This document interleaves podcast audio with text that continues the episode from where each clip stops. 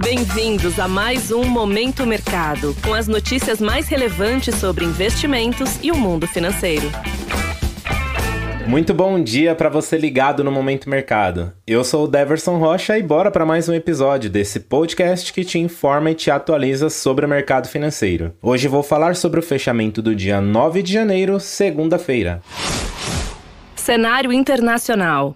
No mercado internacional, as bolsas de Nova York tiveram um fechamento misto, com ações de algum dos grandes bancos americanos sob pressão na semana que antecede a temporada de balanços corporativos. Com relação à política monetária, a maioria do mercado acredita num tom suave, mas aumentaram as apostas com chance de alta de 25 pontos base na próxima reunião do Federal Reserve, Banco Central Americano, no início de fevereiro. Em meio a este cenário, o índice S&P 500 fechou em queda de 0,08%, Dow Jones recuou 0,34% e Nasdaq subiu 0,63%.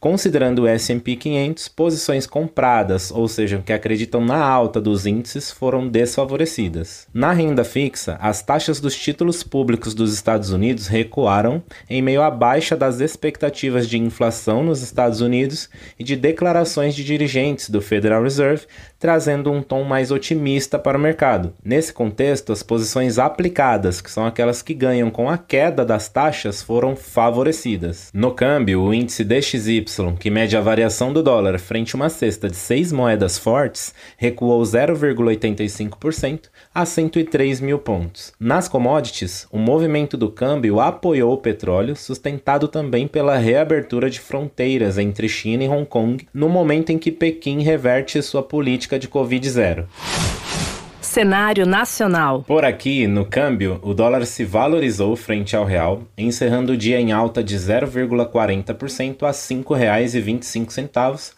na contramão do exterior, onde a moeda americana perdeu força. O enfraquecimento da divisa brasileira em meio ao cenário externo positivo reflete aumento da incerteza política no país após atos promovidos no último domingo. Com isso, as alocações compradas ou expostas à variação cambial ficaram no campo positivo. No mercado de juros futuros, as taxas fecharam em queda. Até começaram o dia em alta, mas a mudança de rota das taxas veio em meio a um alívio geral nos ativos domésticos, com a ação firme de representante dos três poderes diminuindo a percepção de risco político institucional. Neste contexto, posições de investimentos que apostam na queda dos juros futuros apresentaram um resultado positivo. Na bolsa, o Ibovespa fechou com leve alta de 0,15% aos 109.129 pontos, sustentados pela rápida resposta dos três poderes aos atos de vandalismo, como mencionamos anteriormente.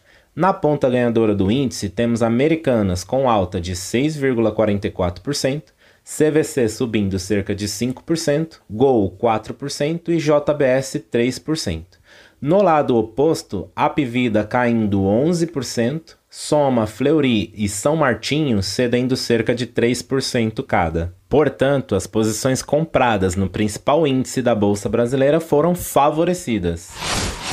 Pontos de atenção. Na agenda do dia, fica no radar a divulgação do IPCA de dezembro e o consolidado de 2022.